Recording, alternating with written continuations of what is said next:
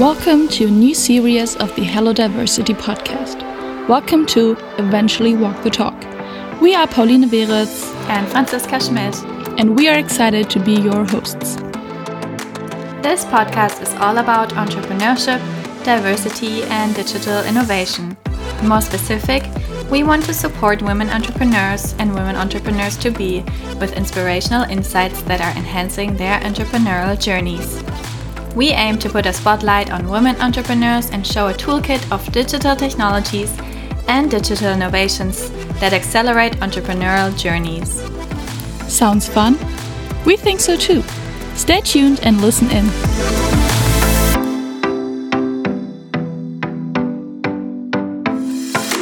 So, welcome, Miri, um, co founder from Beams. I'm so excited that you're here today and you took your time to chat a little bit about digital technologies and your entrepreneurial journey. Thank you, Franzi, for inviting me and also hosting this um, amazing podcast. It's a very good idea. Thank you.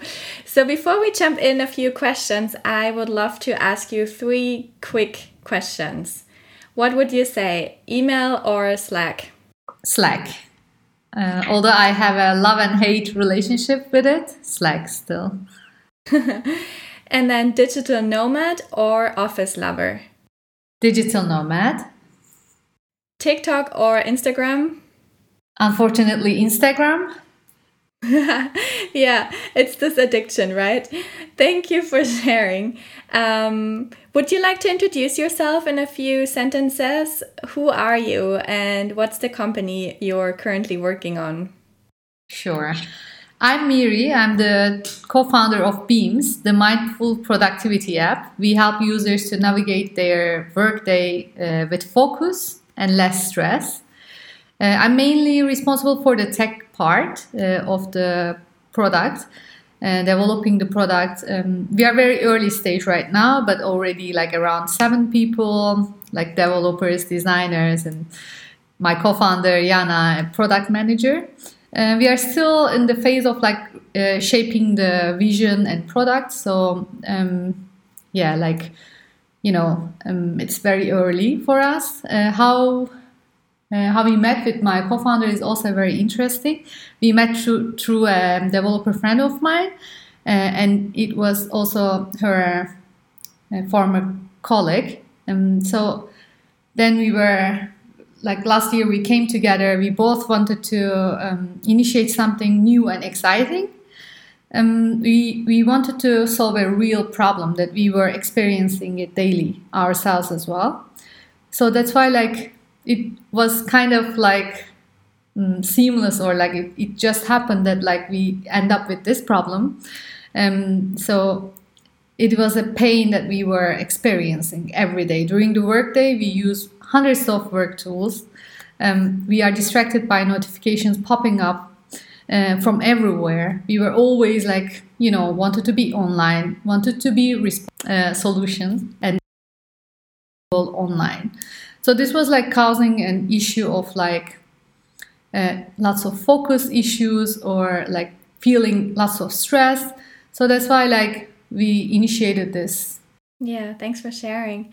Um, maybe one more question to add on to what you shared already. How would you describe your founding journey with a focus on the experience as a woman in this entrepreneurial ecosystem? Is there maybe a story that comes up to your mind that you would like to share? Mm -hmm.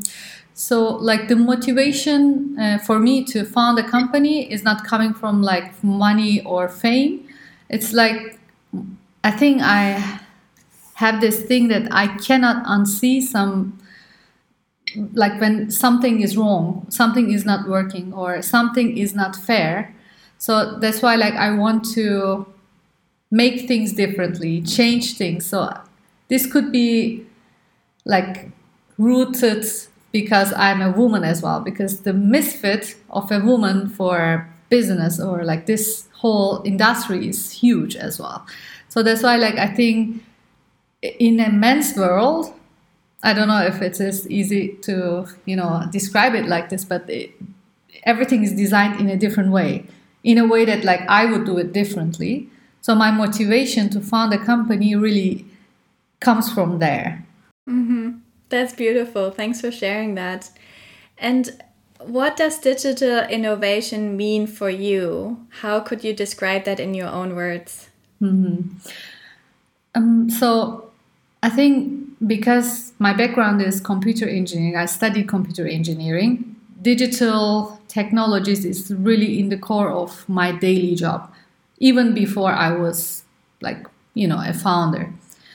Um, but like how I would define it, I would say solving problems with technology. So, you know, for instance, like when we came first uh, together with Yana, my co-founder, from day one we said like we want to build technology a tech, a tech product where you know together with a community of tech enthusiasts as early users and then we wanted to remind everyone how technology can feel magical or maybe i just rephrase it like we wanted to remind everyone how magical technology can feel. Yeah. I mean, I'm a big Beams lover, so I can only um, share that vision with you. It's an incredible tool, and I invite everyone to check it out who's listening in. so, let's look a little bit deeper into digital innovation and entrepreneurship. Did you have any experience with digital innovation yourself, maybe by using it and some examples, or when building digital innovation? Mm-hmm. So I think like one of the um, digital innovations that I could name, which also I think helped me to have a, a more entrepreneurial mindset, is um, you know the iphone like the revolution of smartphones. Because before that i was um, more of a database engineer. And with you know um, iphone there were so many applications out there or like there was this idea of like you can build an app you can build a project yourself and you can you know solve a problem for users and it was much more approachable. It was not enterprise. It was really touching the end user. So i would say like that affected my entrepreneurial journey quite a lot. And is there any other digital innovation that motivated you to become an entrepreneur? Yeah i think like um, mobile devices and then of course like the it's much easier now to approach problems, right? Like you can build a website super fast, mm, or like you know you can design or mock up some, um, you know, um, early stage products and identify the solutions better or validate them. Mm-hmm. Yeah, absolutely. And when thinking about your own startup Beams, to what extent did you develop digital innovation in your startup? So, so far we are like we have multiple tech spec. So we have a website, we have the core product, which is the Mac uh, menu bar app. Um, and we also have our backend API. So we use lots of technologies there. And like further down this the road like we are thinking we could use ai we could use nlp we could use data science. So we could um, use this leverage of technology for many other parts of the pro- problem as well. Mm-hmm. yeah absolutely. And has there been any uh, digital innovation that was especially successful and that you would like to share when you think about using them in your day to day business? Yeah, so for us, like we are using um, for surveys, we use Typeform, for instance. We are using Slack for our community now. We hear more and more companies are using Discord as well for their community.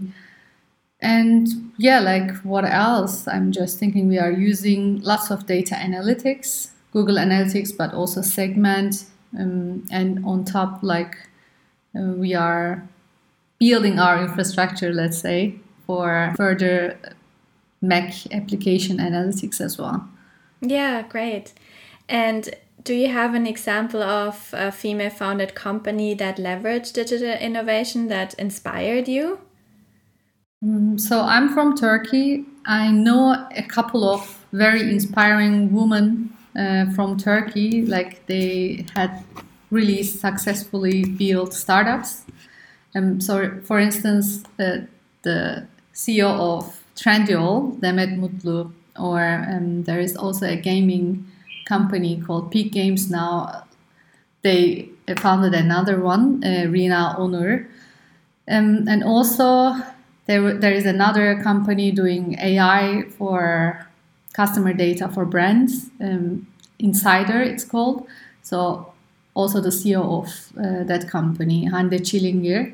So, they are all really inspiring. I'm also constantly looking for new people, like new women, or like the woman that I did not know, um, for getting inspired. Mm-hmm. Are there any challenges or barriers that you ever faced when using and exploring digital innovation or digital technologies? Yeah, so I think in general, the biggest challenge me and uh, so many other startups, I think, facing now is, uh, of course, we need more resources and the talents are really expensive.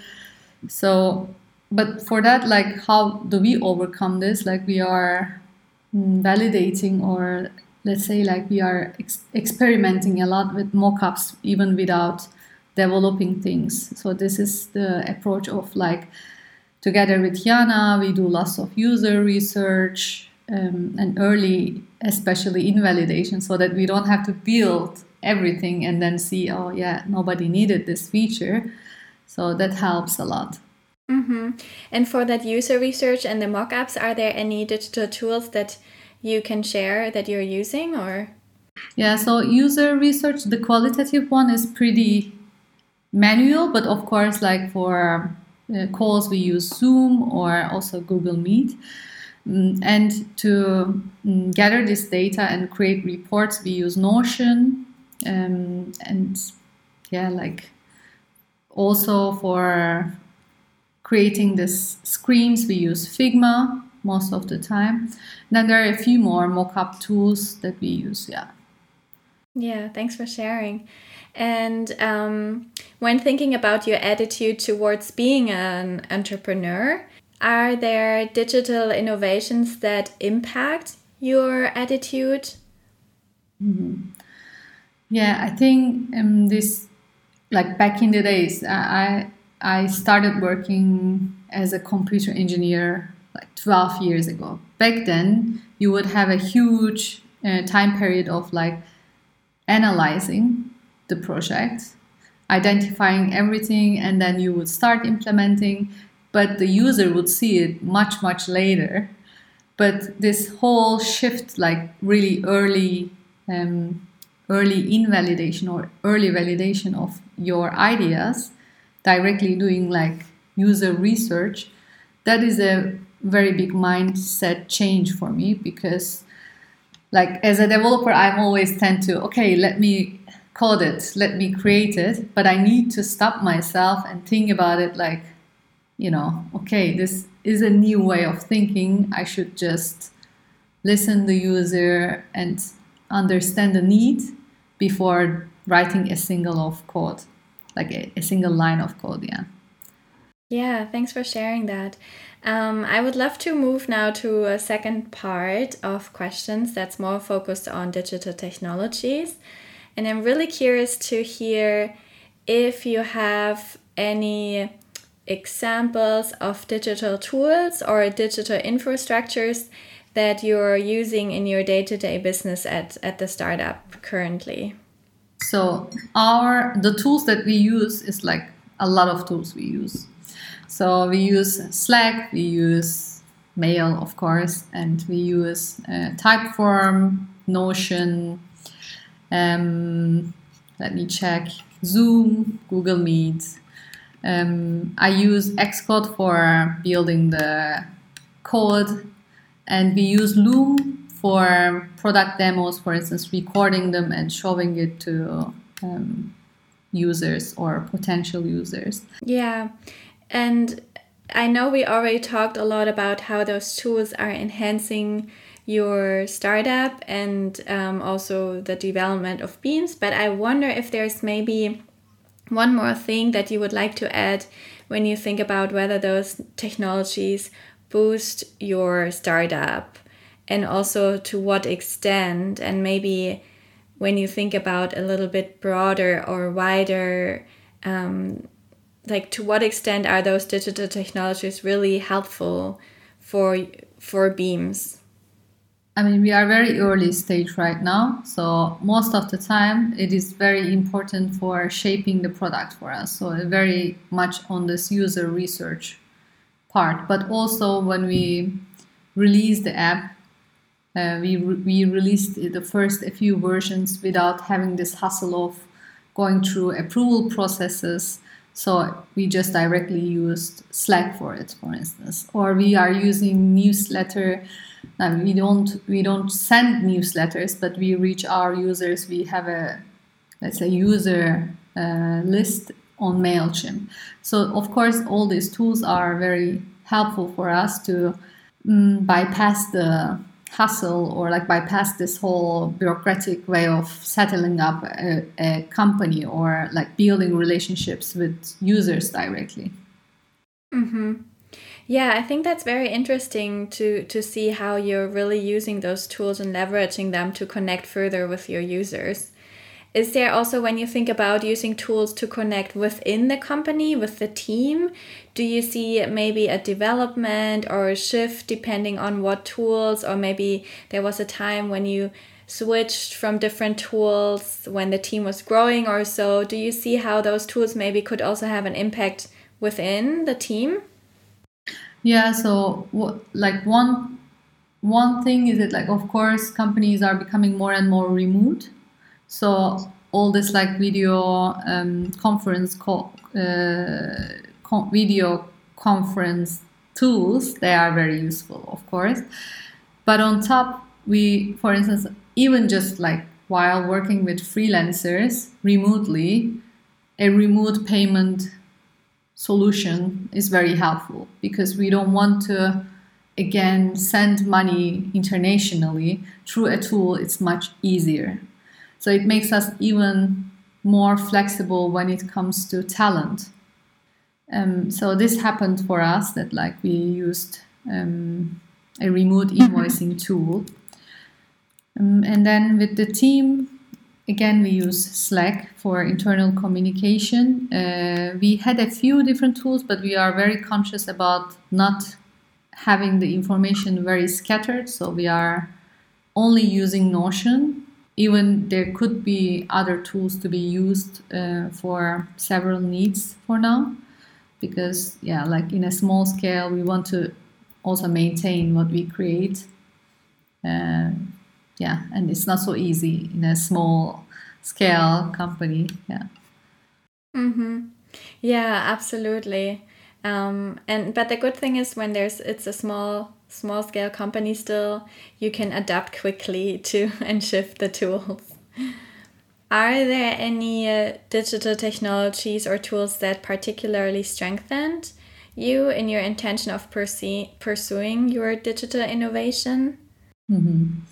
So, especially data analytics is very important because from day one we track um, the user's behavior because like okay you can do user interviews or user tests before implementing something but then after you implement it is very important to understand where the user has the trouble to go on for instance or if there is a problem about um, adaptation of a feature. So that's why like we identified very early the key features we thought that you know these are defining our product success. So for instance like for our product we help you navigate throughout your day so we help you with your meetings. We also help you to go into focus mode. So we are tracking all these behaviors from the user. If like how many times they went into focus mode? What sort of intentions they set them for themselves? So this makes us very data driven when it comes to making a new decision which way to go or what to change. So mm-hmm. i think very important yeah yeah that sounds so interesting um, Thanks for sharing that. Just the last question of this blog now is focused a little bit about your ecosystem and maybe your network or other opportunities through your stakeholders or shareholders. And I'm really curious to understand if you have received any support from your ecosystem when it comes to digital technologies and innovation, maybe through like a digital network or a digital funding platform or digital learning platform. Mm-hmm. So, because I'm a woman in tech field, uh, also a founder, and not German in Berlin, so it's like creates lots of layers of, um, you know, problem about access to these resources for me. Um, although I'm here for seven years, um, I built some sort of network. Um, that that's not enough to learn about this, you know, problems when you found a company or like you know, uh, lots of information missing for me. So that that's why like for me it was very good to be a part of uh, Founderland. It's an accelerator, like it's not even an accelerator program, but they are aiming to accelerate the success of women, uh, especially women of color uh, founders. So, like, this was very cool for me because they were always sharing opportunities, but they were never taking so much time from me. Like, very fast paced, like, really impact focused. Um, so, that was very cool. And when it comes to digital innovation or like sharing this knowledge there were always like you know uh, other success stories that you can hear or what other tools or methodologies other founders are following um, so then you have a community and you can share it. But i think like in general my problem with the whole ecosystem is like um, what i see is you know most of the time women are directed to take a part of like on workshop programs or like you know accelerator programs.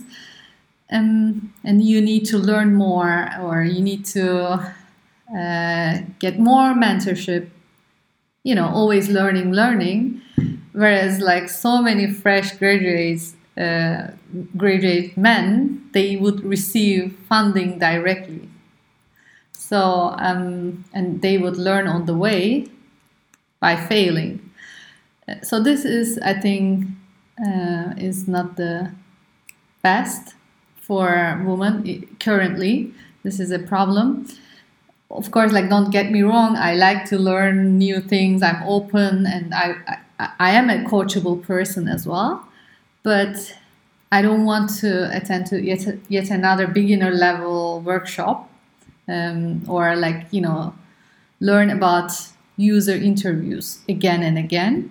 I want more funding or like these opportunities to access to these resources rather than, uh, yeah, yet another workshop, I guess. But I think maybe this is not directly the the topic or like. I think that's uh, super interesting, and it definitely leads into that because.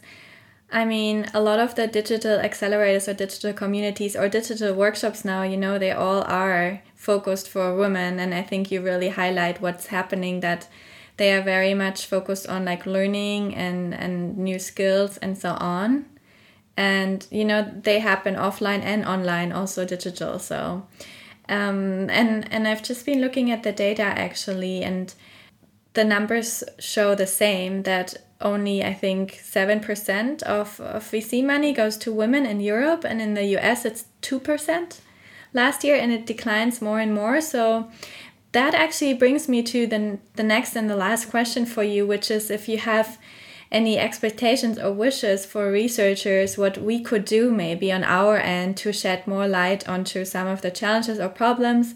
Maybe there is something that comes up to your mind that you would say it would be great to have research about something specific in like the digital era or in the field of entrepreneurship. Mm -hmm. I think it's very important that like um, revealing some numbers and the facts because it would frame the problem.